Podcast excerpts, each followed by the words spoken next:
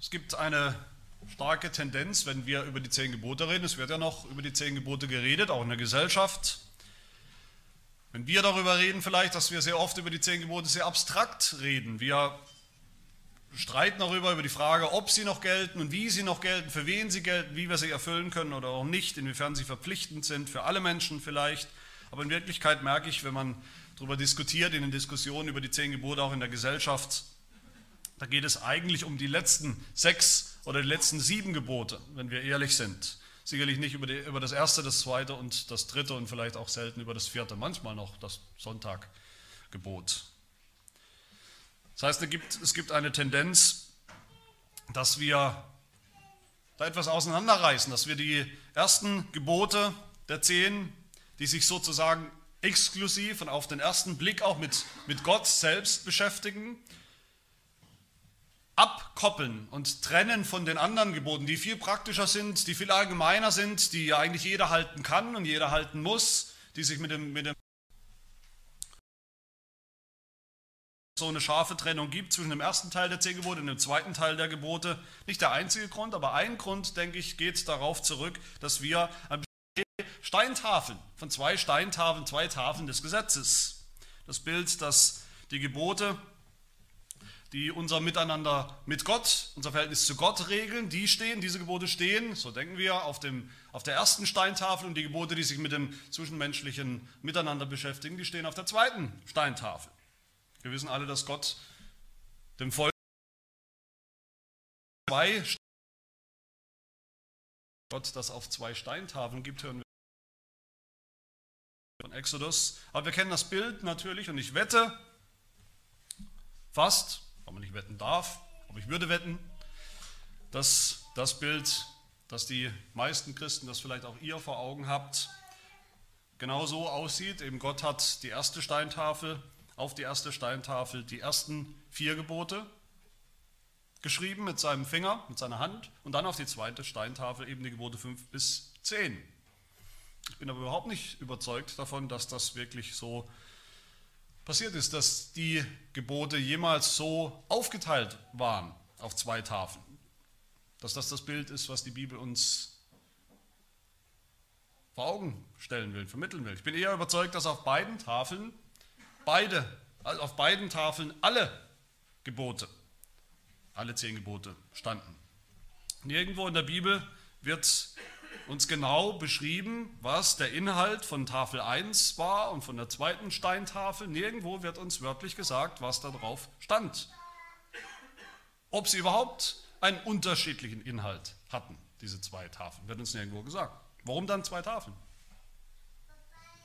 Zehn Gebote gibt Gott seinem Volk, seinem Volk Israel durch Mose hier am Berg Sinai, das haben wir gesehen, die Geschichte, sie sind am Berg, sie sind an dem Berg, wo Gott ihnen begegnet, wo Gott mit ihnen was tun will, er will mit ihnen einen Bund schließen.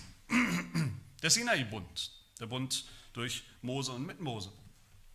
Und es macht auch Sinn, dass wir da diese Geschichte hören von den zwei Steintafeln. Diese Praxis, dass man zwei Tafeln hatte, zwei Schreibtafeln, Steintafeln, auf denen wichtige Dinge, Bedingungen eines Vertrags, Bedingungen eines Bundes, des Miteinanders zwischen zwei Parteien niedergeschrieben wurden, zwei identische Exemplare sozusagen. Das finden wir häufig in der damaligen Zeit, das finden wir häufig im Altertum. Das ist eigentlich zu vergleichen mit etwas, was wir vielleicht kennen von den Behörden. Wenn wir zu Behörden gehen und müssen irgendwas Wichtiges unterschreiben, dann wird es oft in doppelter oder dreifacher Ausführung durch Durchschläge ähm, formuliert und, und unterzeichnet. Der Durchschlag ist die Beglaubigung, dass alle Parteien etwas in der Hand haben und sagen können, das gilt wirklich. Das sind die Bedingungen. Gott hat die Gebote, die zehn Gebote auf zwei Tafeln geschrieben, weil sie das Bundesdokument sind, die Bundescharta sozusagen. Die Bedingungen, auf die Gott sich selbst auch verpflichtet hat, aber auf die er vor allem sein Volk verpflichtet hat. Das erste Exemplar, könnte man sagen, gilt für Gott, und das zweite Exemplar gilt dem Volk. Unser Katechismus, wer das weiß, ich hoffe, ihr wisst das, der spricht auch von der Aufteilung der Gebote in zwei Tafeln. In Frage 93 sagt er, wie werden diese Gebote eingeteilt? Und dann heißt es in zwei Tafeln. Die erste Tafel lehrt in vier Geboten, wie wir uns Gott gegenüber verhalten sollen. Die zweite in sechs Geboten, was wir unserem Nächsten schuldig sind. Aber ich glaube nicht, dass der Heidelberger Katechismus hier an dieser Stelle über das, was wir in der Bibel lesen, hinausgehen will und schlauer sein will als die Bibel. Und dogmatisch festlegen will, dass auf der ersten Tafel, auf der ersten Steintafel wirklich die vier ersten Gebote standen, auf der zweiten Tafel die Gebote 5 bis 10. Diese Rede, die wir hier finden und auch sonst wo, die Rede von den zwei Tafeln des Gesetzes, das ist einfach eine bekannte Form, eine Kurzform, wie man den Inhalt der zehn Gebote unterscheidet, wie man den Inhalt der zehn Gebote unterscheidet. Wie es hier heißt, nämlich die Gebote, die unmittelbar unser Verhältnis zu Gott regeln und die, die von der Tendenz her stärker, direkter vielleicht unser Miteinander als Menschen regeln. Der Heidelberger greift hier auf, wenn er von zwei Tafeln spricht, greift er wörtlich auf, was unser Herr Jesus Christus selbst gesagt hat. Jesus selber hat ja gesagt, dass die zehn Gebote eben zusammengefasst werden können. Nochmal, sie sind sowieso schon eine Kurzform des Gesetzes, aber sie können nochmal verkürzt werden in zwei Gebote. Du sollst den Herrn, deinen Gott lieben mit deinem ganzen Herzen, mit deiner ganzen Seele, mit deinem ganzen Denken. Das ist das erste und größte Gebot. Das beinhaltet die Gebote der ersten Tafel. Und das zweite ist ihm vergleichbar, sagt Jesus, du sollst deinen Nächsten lieben wie dich selbst. An diesen zwei Geboten hängen das ganze Gesetz und die Propheten. Das sind die zwei Tafeln des Gesetzes inhaltlich. Aber beide Tafeln zum Mitmenschen, beide Tafeln stehen auf jeder Steintafel. Das betont ihre Einheit, dass wir nicht auswählen können, auswählen dürfen, als ob die Gebote der zweiten Tafel eben, Vater und Mutter zu ehren zum Beispiel, nicht zu töten, nicht die Ehe zu brechen, nicht zu stehlen, als wären das Gebote, die wie gesagt, allgemeinmenschlich sind, die haben ja mit Gott eigentlich nichts zu tun, die haben mit dem Glauben nichts zu tun, die kann man auch völlig unabhängig von der Geschichte Israels einfach heute abstrakt übertragen und verwenden und umgekehrt, als wären die ersten vier Gebote eben nur Gebote, die nur irgendwie unser frommes Verhältnis zu Gott angehen, aber nichts mit unseren Mitmenschen, mit unseren Geschwistern zu tun hätten. Nein, die ganzen zehn Gebote, alle zehn sind Inhalt des Bundes, den Gott schließt mit seinem Volk Sinai den er beglaubigt mit einem Durchschlag.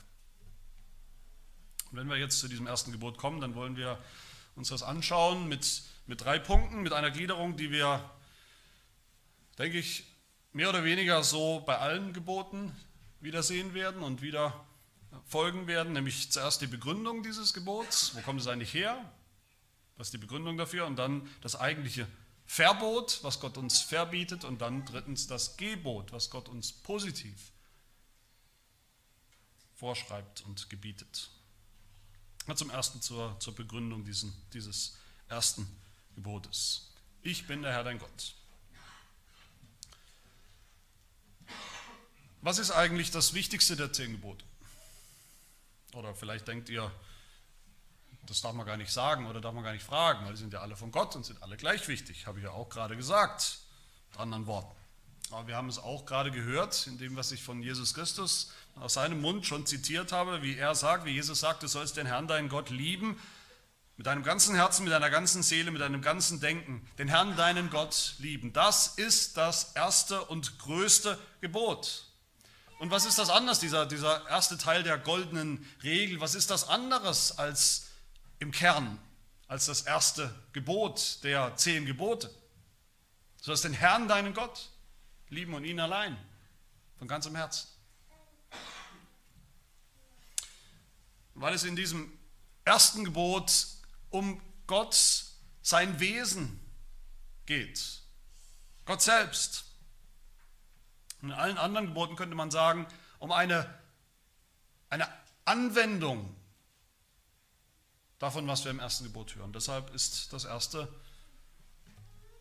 die Grundlage, die Grundlage von allen anderen Geboten. Aber bevor wir zum eigentlichen Gebot, das wir kennen, kommen, bevor wir noch hören, bevor Gott noch spricht zu seinem Volk, du sollst nicht, ihr sollt nicht, finden wir die Grundlage, die, die, die Begründung für alles, was noch kommt, die Begründung für das erste Gebot, die Begründung für alle anderen, alle weiteren Gebote. Das ist die sogenannte Präambel, Präambel, ein Vorwort zu den zehn Geboten in Vers 2, wo es heißt, ich bin der Herr dein Gott, der ich dich aus dem Land Ägypten, aus dem Haus der Knechtschaft herausgeführt habe. Das ist die Präambel. Eine Präambel kennen wir. Eine Präambel ist so eine Art Vorwort. Wir kennen das vielleicht, wir kennen vielleicht die Präambel zum Grundgesetz. Sollten wir zumindest kennen, bevor es losgeht. Im eigentlichen Gesetzestext, im Grundgesetz heißt es in der Präambel, im Bewusstsein seiner Verantwortung vor Gott und den Menschen hat sich das deutsche Volk Kraft seiner verfassungsgebenden Gewalt dieses Grundgesetz gegeben. Man fragt sich heute natürlich manchmal in Verantwortung gegenüber welchem Gott eigentlich. Und es gibt ja immer Tendenzen, das auch rausstreichen zu wollen. Aber es steht nun mal da zumindest. Zumindest theoretisch wollen wir das ernst nehmen. Als Grundlage für alles, was kommt im Grundgesetz. Die Verantwortung vor Gott. Wir kennen das auch aus Verträgen vielleicht, Verträge, die wir schließen. Selbst ein Mietvertrag oder ein Kaufvertrag fängt meistens an mit Ich, und dann ist so ein, so ein schwarzer Strich, wo wir dann eintragen müssen, wer wir eigentlich sind. Wer eigentlich den Vertrag hier schließt, schließen will. Ich, Sebastian Heck und so weiter, wohnhaft und so weiter. Wir kennen das wie gesagt, auch aus dem Altertum, aus dem Umfeld, in dem das Volk Israel gelebt hat, zum Beispiel aus den, von den Hethitern und anderen Völkern, dass Herrscher ihre Verträge, auch militärische äh, Abkommen mit anderen Völkern, mit anderen Herrschern so eingeleitet haben, mit einer Präambel, in der sich der Herrscher vorgestellt hat, der Souverän, der souveräne Herrscher vorstellt und, und sagt, wie groß und mächtig und gewaltig er eigentlich ist. Ich bin davon überzeugt, ein Großteil, wenn nicht, wenn nicht das Problem mit der Auslegung der zehn Gebote in den Diskussionen über die zehn Gebote, ob sie gültig sind, ob wir sie halten können oder nicht, wie wir sie halten können, all das liegt darin begraben, dass wir meistens direkt zum Verbot springen und diese Präambel weglassen, diese Präambel vergessen und übergehen. Wir gehen einfach davon aus, dass es klar ist, um wen es eigentlich geht dass wir uns da einig sind, um wen es geht in den zehn Geboten, dass sie auch sinnvoll sind, vielleicht völlig unabhängig von dem Gott, um den es wirklich geht, unabhängig von dem Geber. Aber wenn wir diese Präambel weglassen, dann werden die zehn Gebote so etwas wie die zehn Gebote des unbekannten Gottes. In der Präambel geht es darum, dass der, der den Bund schließen will, der Herrscher, dass der sich vorstellt, dass der nicht unbekannt ist bleiben will. Das tut er hier. Gott stellt sich hier vor, und zwar sehr genau und sehr persönlich. Was hören wir hier? Was lernen wir über Gott? Was sagt Gott? Er sagt, ich bin der Herr. Wörtlich, ich bin Yahweh. Es ist nicht irgendeine Gottheit, das ist kein unbekannter Gott. Auch hier in der Situation Israels ist das alles andere als ein unbekannter Gott, ein unbekannter Name Gottes, sondern das ist ein Name, Jahwe ist ein, ein Gott mit Geschichte. Schon zu dem Zeitpunkt ist Gott, ist Jahwe ein Name mit Geschichte. Jahwe ist, das wusste jeder damals, Jahwe ist der Name des Schöpfergottes, ist der, der den Himmel und die Erde geschaffen hat. Das ist das allererste, was Gott vorweisen kann auf seinem, in seinem Lebenslauf sozusagen, wenn er sich hier vorstellt. Das ist das allererste. Ich bin Jahwe, ich bin der, der die Welt gemacht hat. Ich bin der Schöpfergott. Wie heißt es am Anfang der Bibel, Genesis Kapitel 2? Dies ist die Geschichte des Himmels und der Erde, als sie geschaffen wurden, zu der Zeit, als Jahwe Erde und Himmel machte. Das ist derselbe Name natürlich. Jahwe ist dann aber auch, auch das wussten alle Israeliten, ist der Name des Bundesgottes. Der Gott, der Adam, dem ersten Menschen, schon das allererste Gebot gegeben hat, im allerersten Bund, dem Werkbund, das erste Gebot, das lautet, du sollst nicht, du sollst nicht essen. Da hat er sich schon vorgestellt als Bundesgott, Yahweh. Yahweh ist der Gott, der zu Noah gesagt hat, in einem anderen Bund zu Noah, ich will den Menschen, den ich erschaffen habe, will ich austilgen von der Erde. Aber dich nicht. Noah, heißt es, fand Gnade vor den Augen Jahwes. Jahwe ist der Gott, der den Bund mit Abraham geschlossen hat,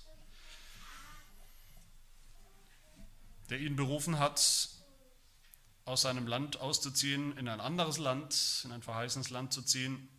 Und auch als Mose beauftragt wird, als Führer, Befreier des Volkes Israel aus Ägypten, da sagt Mose, Wir erinnern uns, er sagt zu Gott, ich habe ein Problem, ein wichtiges Problem. Gott, ich kenne deinen Namen nicht, ich weiß nicht, was ich sagen soll zu dem Volk. Und Gott sagt zu ihm in Exodus 3, Vers 15, so sollst du zu den Kindern Israel sagen, Jahwe, der Gott eurer Väter, der Gott Abrahams, der Gott Isaaks, der Gott Jakobs, der Bundesgott, der hat zu euch gesagt, der hat mich gesandt.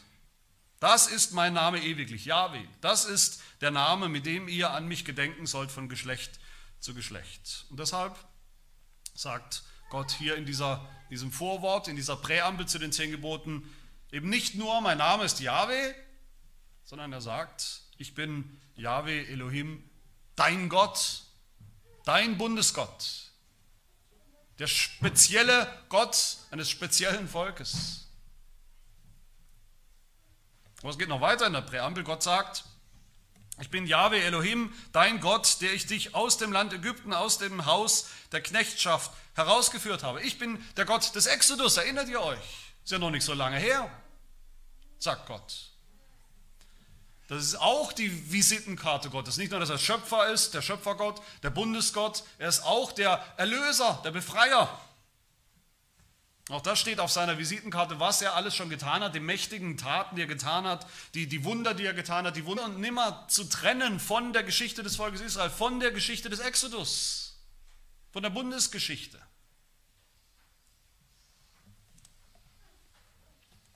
Gerade der Gott des Exodus, wenn wir uns erinnern, hat deutlich gemacht, dass es, hat über jeden Zweifel deutlich gemacht, dass es keinen anderen Gott gibt, oder nicht? Das ist kein anderer Gott, keiner der vielen, vielen ägyptischen Gottheiten mit diesem Gott auf sich aufnehmen kann. Dass sie alle im Vergleich Schwächlinge sind, Nichtse, im Vergleich mit diesem ein Gott. Wenn wir alles zusammennehmen, wie sich Gott hier vorstellt in dieser Präambel, dann sehen wir, er ist nicht nur bekannt, dieser Gott ist nicht nur sehr bekannt, weltbekannt, weltberühmt. Er ist nicht nur ein Gott, der mächtige Taten vorzuweisen hat, was niemand anders, kein anderer Gott hat. Er ist auch der einzig wahre Gott, der einzige Gott. Und das war schon immer das Allerwichtigste, das fundamentalste Bekenntnis des Volkes Israel. Das sogenannte Shema Israel aus Deuteronomium 6, wo es heißt, höre Israel, der Herr ist unser Gott, der Herr allein. Wörtlich, der Herr ist einer.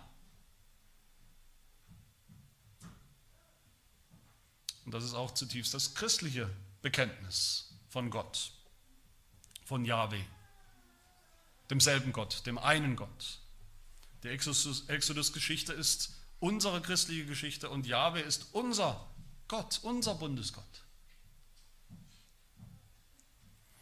Und erst wenn wir diesen Gott vor Augen haben, dann haben wir die Grundlage, das Fundament, auf dem wir uns das erste Gebot dann auch richtig anschauen und richtig verstehen können, verstehen können, was dieser Gott meint, wenn er sagt, du sollst nicht, ihr sollt nicht. Du sollst keine anderen Götter neben mir haben. Das ist der zweite Punkt. Natürlich geht es in diesem Gebot, in diesem ersten Gebot um die absolute Exklusivität Gottes, seinen Alleinheitsanspruch, seinen alleinigen Machtanspruch auf der Erde und im ganzen Universum der einzige, der eine Gott zu sein. Es geht darum, dass der Gott, mit dem wir es zu tun haben, mit dem es alle Menschen zu tun haben übrigens, dass dieser Gott per Definition in seinem Wesen, von seinem ganzen Wesen her, nur immer im Singular vorkommen kann nur allein sein kann. Es kann nur einen Gott geben. Es kann nicht Götter geben. Gott hat keine Konkurrenz, nicht nur weil er keine Konkurrenz mag, das auch, nicht nur weil er keine Konkurrenz duldet, das auch, nicht nur weil er eifersüchtig ist auf seinen Namen, seinen Alleinheitsanspruch, das auch, sondern weil es per Definition und in Wirklichkeit keinen, keine zwei Götter der Art geben kann. Jesaja 44, Vers 6 spricht Gott: Ich bin der Erste und ich bin der Letzte und außer mir gibt es keinen Gott. Was Gott uns hier verbietet, In diesem ersten Gebot, in dem ersten Verbot ist eigentlich eine Unmöglichkeit. Gott verbietet uns eigentlich etwas Unmögliches, etwas logisch Unmögliches. Du sollst keine anderen Götter haben, keinen anderen Gott neben mir haben und dann so tun, als sei das ein weiterer Gott, ein Alternativgott, was er ja nicht ist, was er ja nicht sein kann.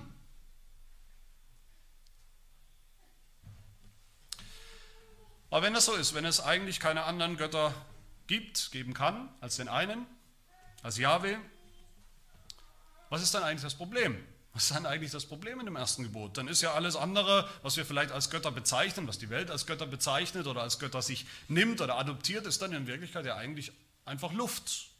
Wirkungslos. Dann kann es im Grunde ja auch nicht wirklich schaden, an so einen Gott zu glauben, wenn es ihn sowieso nicht gibt, wenn er sowieso eine Worthülse ist. Er existiert ja gar nicht. Es wäre, als würde man an, an Luft glauben. So denken wir vielleicht, das ist aber nicht so. So einfach kommen wir um dieses Problem nicht herum, um dieses Problem, das es, um das es geht im ersten Gebot. Im Gegenteil, dann verharmlosen wir, dann verharmlosen wir die abgrundtiefe Sünde, die uns hier verboten wird in dem ersten Gebot, wenn wir so denken. Und wir denken oft so. Worum es hier geht in diesem ersten Gebot, was Gott uns eigentlich verbietet, das ist das, was wir Götzendienst nennen weil Gott der eine ist, der einzige. Deshalb nennt Gott alles andere, was sich gegen ihn erhebt, was in Konkurrenz zu ihm treten will oder wir ihm gegenüberstellen, wir ihm daneben stellen, bezeichnet Gott alles als Götzen, nicht als Götter, was es wie gesagt nicht gibt, sondern als Götzen. Und was sind eigentlich Götzen? Wir kennen den Begriff, aber ich weiß nicht, ihr habt gesehen schon in der Geschichte, in der Exodus-Geschichte haben wir gesehen, das ist die Götzennation, das Volk Israel. Das Volk Israel eigentlich immer das einzige Völkchen, die einzige kleine Nation, die nur an einen konkreten Gott geglaubt hat. Alle anderen, alle Nachbarvölker haben das ganz andere, ganz anders gehandhabt. Hatten viele Götzen, glaubten an viele Götter, glaubten an einen ganzen Pantheon von Göttern. Wir haben gesehen, wie Gott in den zehn Plagen systematisch und, und, und, katastrophal eine Gottheit, in Anführungsstrichen, einen Götzen der Ägypter nach dem anderen zerlegt hat und vernichtet hat, bloßgestellt hat. Den Gott der Schlangen, den Gott des Nils, des Wassers, den Gott der Frösche, den Gott der, den, den Sonnengott und viele andere mehr. So dass eigentlich, wenn wir diese Geschichte, wie wir sie uns angeschaut haben,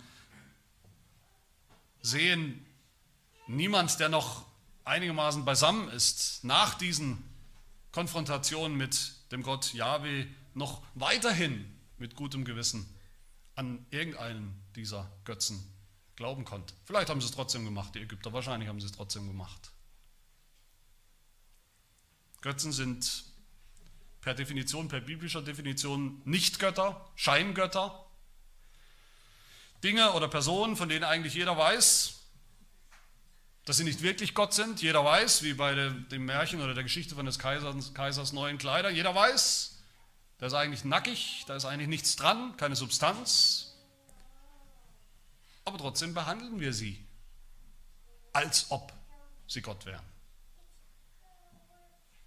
Was ist der Unterschied zwischen einem Götzen und Gott in der Bibel? Götzen sind vom Menschen erdacht, vom Menschen gemacht. In bestimmten Situationen, um bestimmte Bedürfnisse zu befriedigen die der Mensch eben hat. Der Nil überschwemmt regelmäßig das Land Ägypten, also macht man sich einen Nilgott, den man besänftigen kann, mit dem man oder mit dessen Hilfe man dieses Problem in den Griff kriegt. Das Volk hat Nachwuchssorgen, viele Kinder sterben, also macht man sich einen Gott der Fruchtbarkeit, damit, es, damit man ihn anbeten kann und flehen kann da, darum, dass die Kinder überleben. Die Sonne verbrennt das Land, die Sonne bedroht die Ernte. Also macht man sich gleich zwei Götter, den Gott der Ernte und den Sonnengott, um das Problem in den Griff zu bekommen. Und weil der Mensch viele Bedürfnisse hat, das wissen wir alle, deshalb macht der Mensch sich eben immer viele Götzen, nicht nur einen. Der Baal ist in der Bibel der Gegengott des wahren Gottes, der Baal, der Gott übrigens auch, wie wir sehen werden, leider tragischerweise dem Israel immer wieder nachläuft. Auch bei ihm sehen wir, dass er eigentlich nicht einer ist, sondern viele. Es gibt viele. Es gibt eine ganze Legion von Baalen in der, im Alten Testament. Götzen sind das, was der Mensch selbst macht. Gott sagt in Jesaja: Wem wollt ihr denn Gott vergleichen? Oder was für ein Ebenbild wollt ihr ihm an die Seite stellen? Das Götzenbild? Das hat der Künstler gegossen. Und der Goldschmied überzieht es mit Gold und lötet silberne Kettchen daran. Wer aber zu arm ist, wählt als Weihegeschenk ein Holz, das nicht fault, und sucht sich einen Schnitzer, der ein Götzenbild herstellen kann, das nicht wackelt. Das sind Götzen. Die sind selbstgemacht, menschengemacht. Handwerksleistung, menschliche Leistung. Aber Gott ist der Schöpfer. Gott wurde nicht gemacht. Im Gegenteil, er hat die Menschen gemacht. Er war zuerst da. Er hat alles gemacht. Aber meine Lieben, das heißt, wie ich schon angedeutet habe, noch lange nicht, dass diese Götzen dann im Grunde eigentlich völlig unerheblich sind, völlig ungefährlich sind, geistlich unbedenklich sind, vielleicht wie so ein Placebo oder wie irgendwie homöopathischen, will jetzt nicht. So ist es nicht, ganz im Gegenteil. Wir, wir sind so, wir denken so, glaube ich. Naja, Götzen, letztlich existieren sie nicht. Wir sind so aufgeklärt, wir haben die Welt, in der wir leben, haben wir so entzaubert, so bereinigt von allem, was, von allen geistlichen Realitäten, von allem, was unsichtbar ist, dass wir eben instinktiv sagen würden, in Wahrheit gibt es gar keine Götzen. Klar, Menschen machen sich das, aber die gibt es in Wirklichkeit nicht. Aber die Bibel sieht das anders, vielleicht überraschend anders für uns. Die Bibel sieht das anders. Der Apostel Paulus sieht das anders. Wir hören im Neuen Testament, im 1. Korintherbrief, Kapitel 8, eine Geschichte, die wir sicherlich von einem Aspekt her kennen, von einem Streit, den es gab in der Gemeinde, nämlich Streit darüber, ob man Fleisch essen darf. Fragen, Fleisch, ob man am Montag Fleisch essen darf, das am Sonntag noch in irgendeiner Art gottesdienstlicher Opfer, Versammlung, in irgendeinem Kult einem Götzen geopfert wurde, einem, einem griechischen Gott zum Beispiel. Darf man das essen? Darf man das am Montag essen? Darf man das als Christ essen? Und Paulus sagt da gerade nicht, es wäre die Situation, das der Moment gewesen, aber Paulus sagt gerade nicht, ach, ist alles halb so wild, das ist überhaupt kein Problem. Es gibt eh keine Götzen, ihr könnt das Fleisch jederzeit essen. Er sagt in 1. Korinther 8, Vers 5, denn wenn es auch solche gibt, die Götter genannt werden, sei es im Himmel oder auf Erden, wie es ja wirklich viele Götter und viele Herren gibt, so gibt es für uns doch nur einen Gott, den Vater, von dem alle Dinge sind, und wir für ihn, und einen Herrn Jesus Christus, durch den alle Dinge sind, und wir durch ihn. Eigentlich gibt es nur einen Gott, sagt er deutlich. Aber es gibt auch Wesen, Kräfte, was auch immer, Götzen, die die Menschen Götter nennen, Herren nennen und so behandeln. Und etwas später, am Ende der Diskussion, 1. Korinther 10, sagt Paulus, was sage ich nun, dass ein Götze etwas sei? Oder dass ein Götzenopfer etwas sei? Will ich Paulus sagen, dass es Götzen wirklich gibt? Dass es diese Alternativgötter wirklich gibt, dass sie Substanz haben, dass sie existieren? Nein, sagt Paulus, sondern dass, das will ich sagen, dass die Heiden das, was sie opfern, den Dämonen opfern und nicht Gott. Ich will aber nicht, dass ihr in Gemeinschaft mit den Dämonen seid, sagt Paulus. Was Paulus sagt, die Götzen, die wir Menschen uns machen, wir wissen alle, die sind Menschen gemacht, ja. Wir machen sie uns als Alternativen, die Menschen machen sie sich als Alternativen zu dem einen wahren Gott, um nicht an ihn glauben zu müssen, um, um sich nicht mit ihm konfrontieren zu lassen, mit dem, den es möglicherweise wirklich gibt, über den ich keine Kontrolle habe. Diese Götzen sind eben nicht ganz ohne. Sie sind sogar sehr gefährlich, weil sie in Wirklichkeit Manifestationen des Bösen sind, des dämonischen, dämonische Kräfte. Und die gibt es wirklich, sagt Paulus, und das wissen wir auch.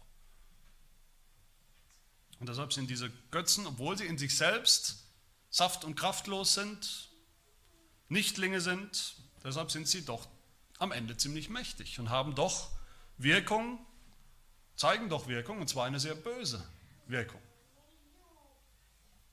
Ich will das mal ganz deutlich sagen, was das bedeutet in der Praxis. Das bedeutet, dass alle Götter aller fremden anderen Religionen, die, der griechische Pantheon, die, weiß nicht wie viel tausend hinduistischen Gottheiten, auch der unbekannte Gott der Athener, der Philosophen vielleicht, selbst Allah, dass sie alle, obwohl sie an und für sich nicht existieren als Götter, dass sie doch die, an, die, die an sie glauben, die auf sie vertrauen, in Kontakt bringen mit einer Kraft, mit einer Macht, nämlich einer dämonischen. Es sind alle Manifestationen des Gegengotts, des Antichristen, des Tiers aus der Offenbarung, des Drachen, der Schlange, des Satans. Meine Lieben, deshalb heißt das erste Gebot wörtlich übersetzt, ich bin Yahweh Elohim, deshalb sollst du keinen anderen Elohim neben mir haben. Singular, keinen gegen Elohim.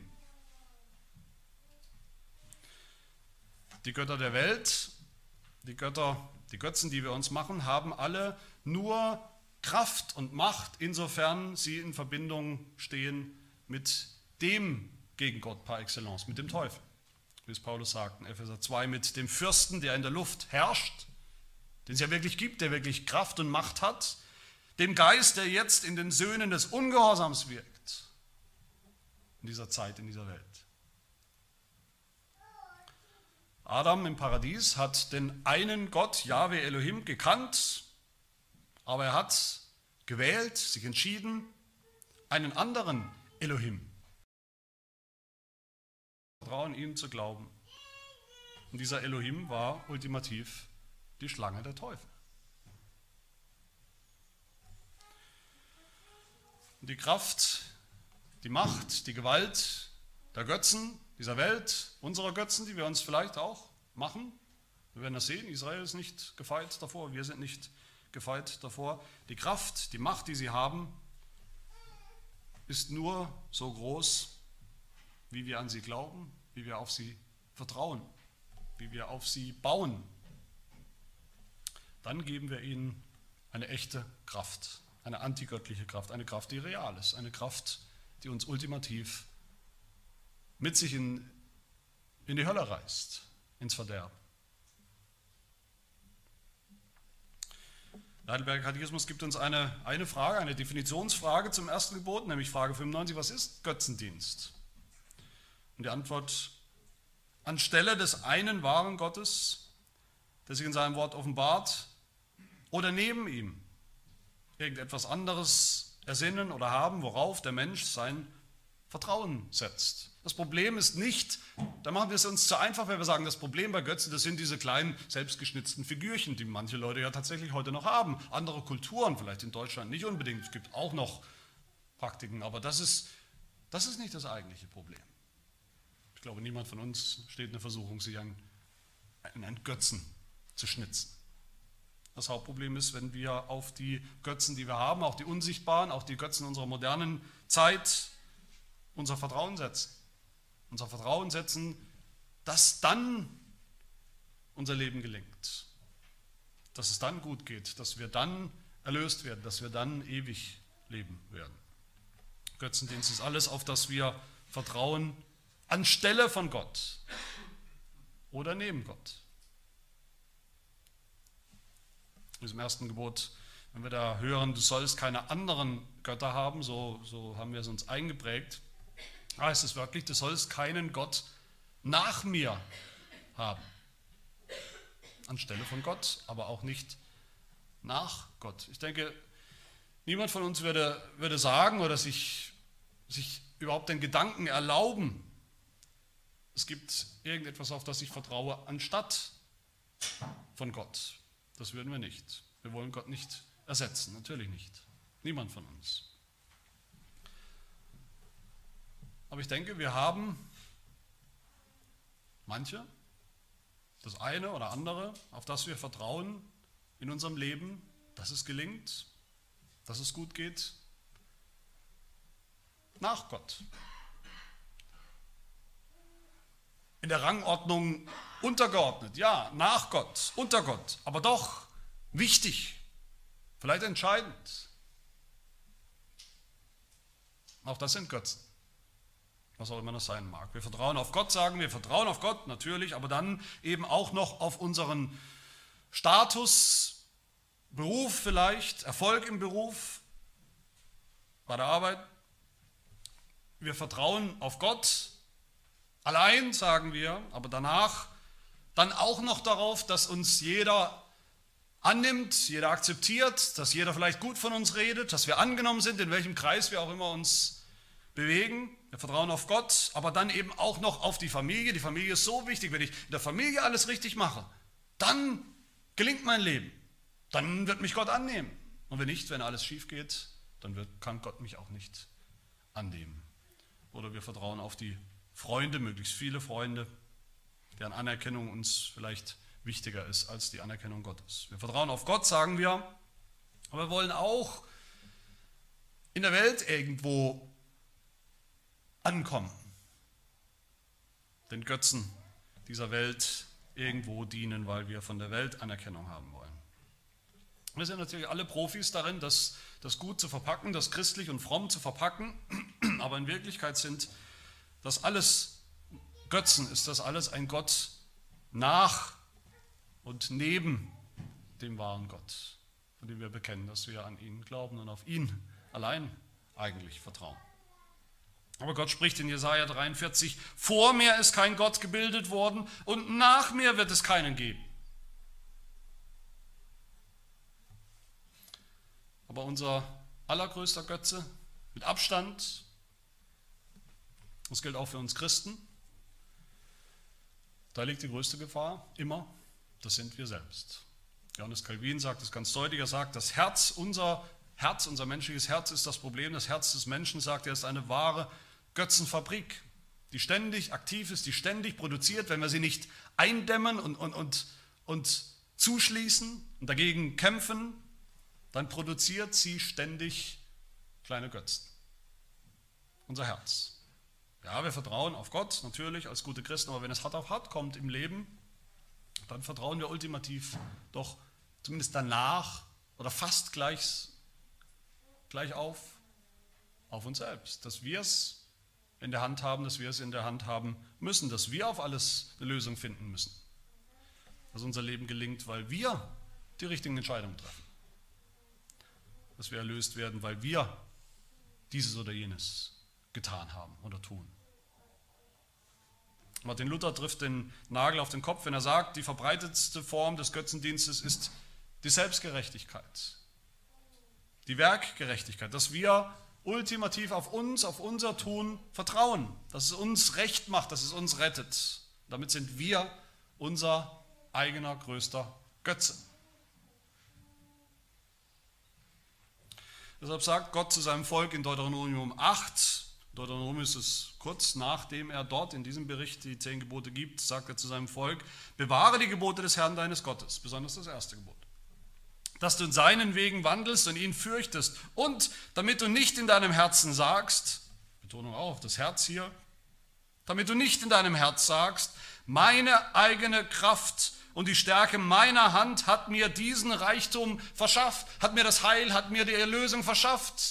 Das ist eine echte Gefahr dass das Volk Gottes so spricht. Und wir sehen es in der Geschichte, sie werden genauso sprechen, sie werden genauso denken. Das ist auch unsere Versuchung. Nach all dem, was wir mit Gott erlebt haben, was er an uns getan hat, dass wir so sprechen in unserem Herzen, all das habe ich getan.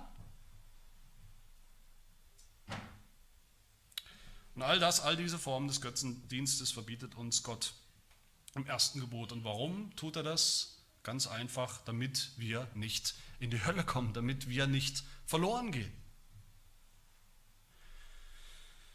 So sagt es der Heidelberger in Frage 94, Gott will, dass ich allen Götzendienst meide und fliehe, damit ich meiner Seele Heil und Seligkeit nicht verliere. Darum geht es.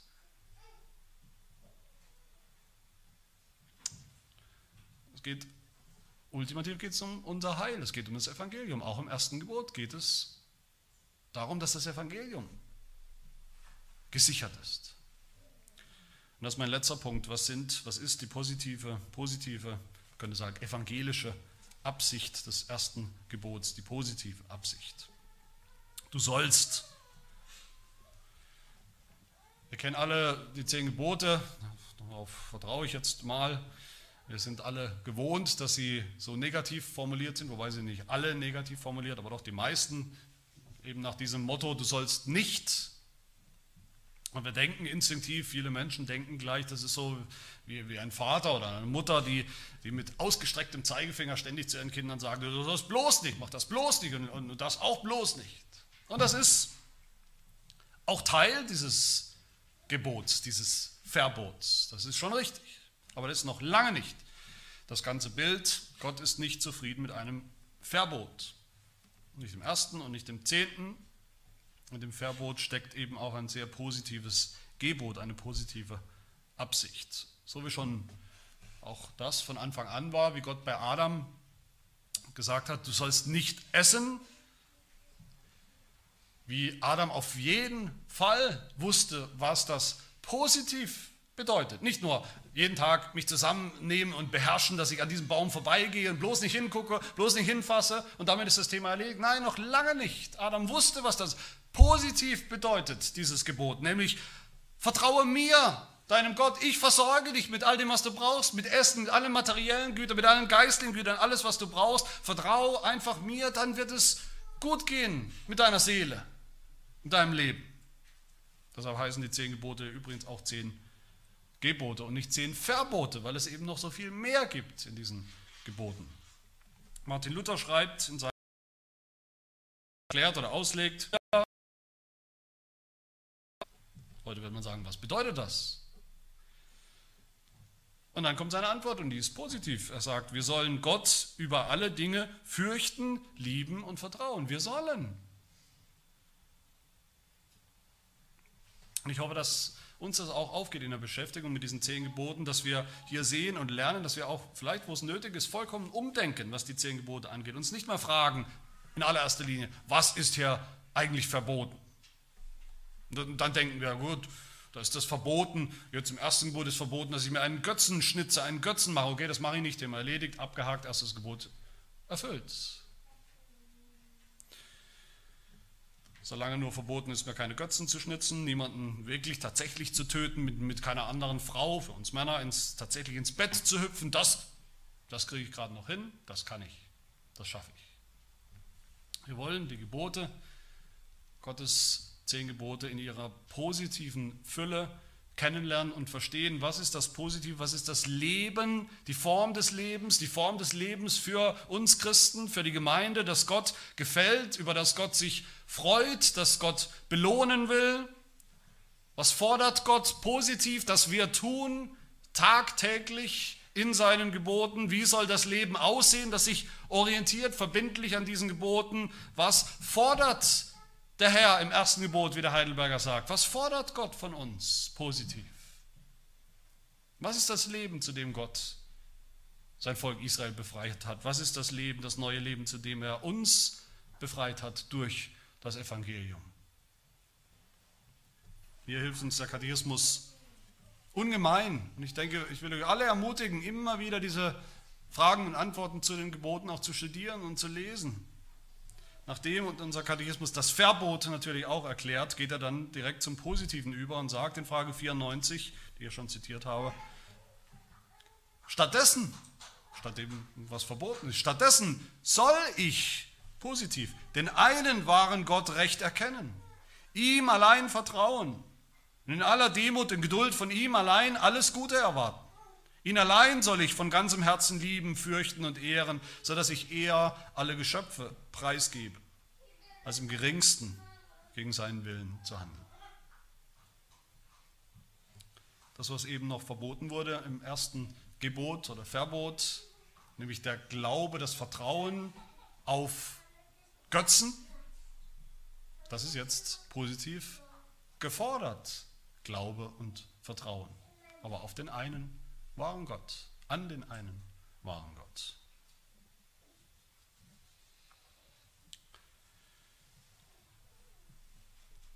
Der sagt, ich bin der Herr, dein Gott, der ich dich aus deiner Knechtschaft herausgeführt habe. Ihm sollen wir vertrauen, unser ganzes Leben lang, mit allen Sünden, die uns verknechtet haben, die immer noch drohen, uns wieder zu verknechten, mit allen Feinden, dem Teufel, der Welt, die gegen uns ist, unserem eigenen Fleisch, in dem noch die Sünde steckt, sollen wir auf Gott vertrauen.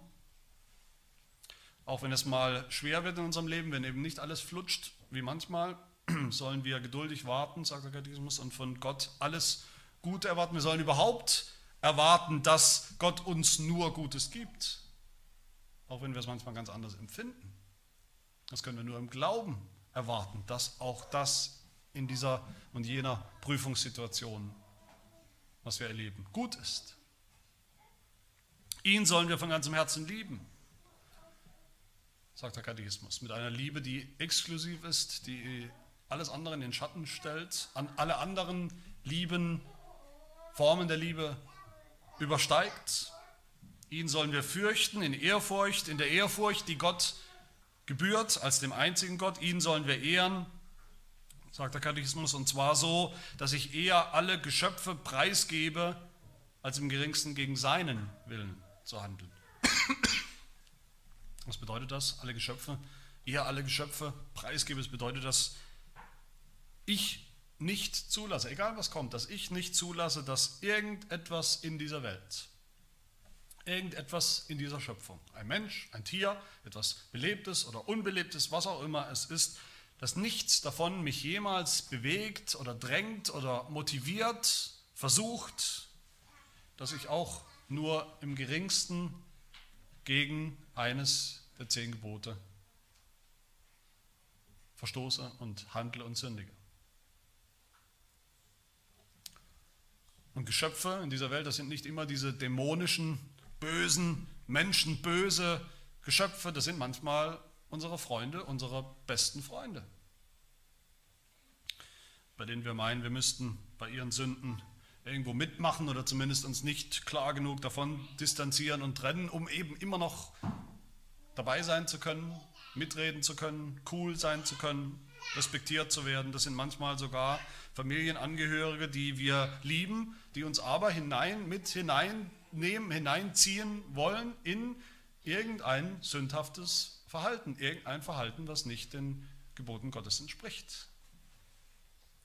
Es können auch Arbeitskollegen sein, Chefs, die von uns verlangen, direkt oder indirekt von uns verlangen, dass wir irgendetwas tun, was gegen Gottes Willen ist.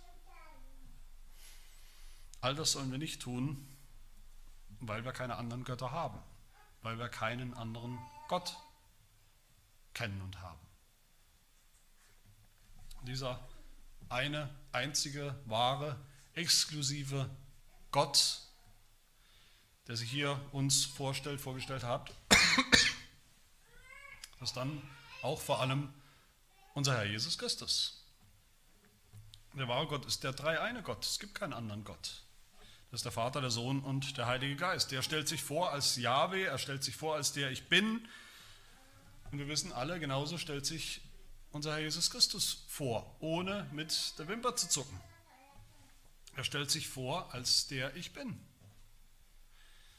Jesus Christus stellt sich vor und wird uns vorgestellt in der Bibel genauso, wie sich Jahwe gerade hier uns vorgestellt. Er wird uns vorgestellt als der Schöpfergott, als der, durch den alles geworden ist. Durch ihn hat Gott auch die Welten gemacht, sagt der Hebräerbrief.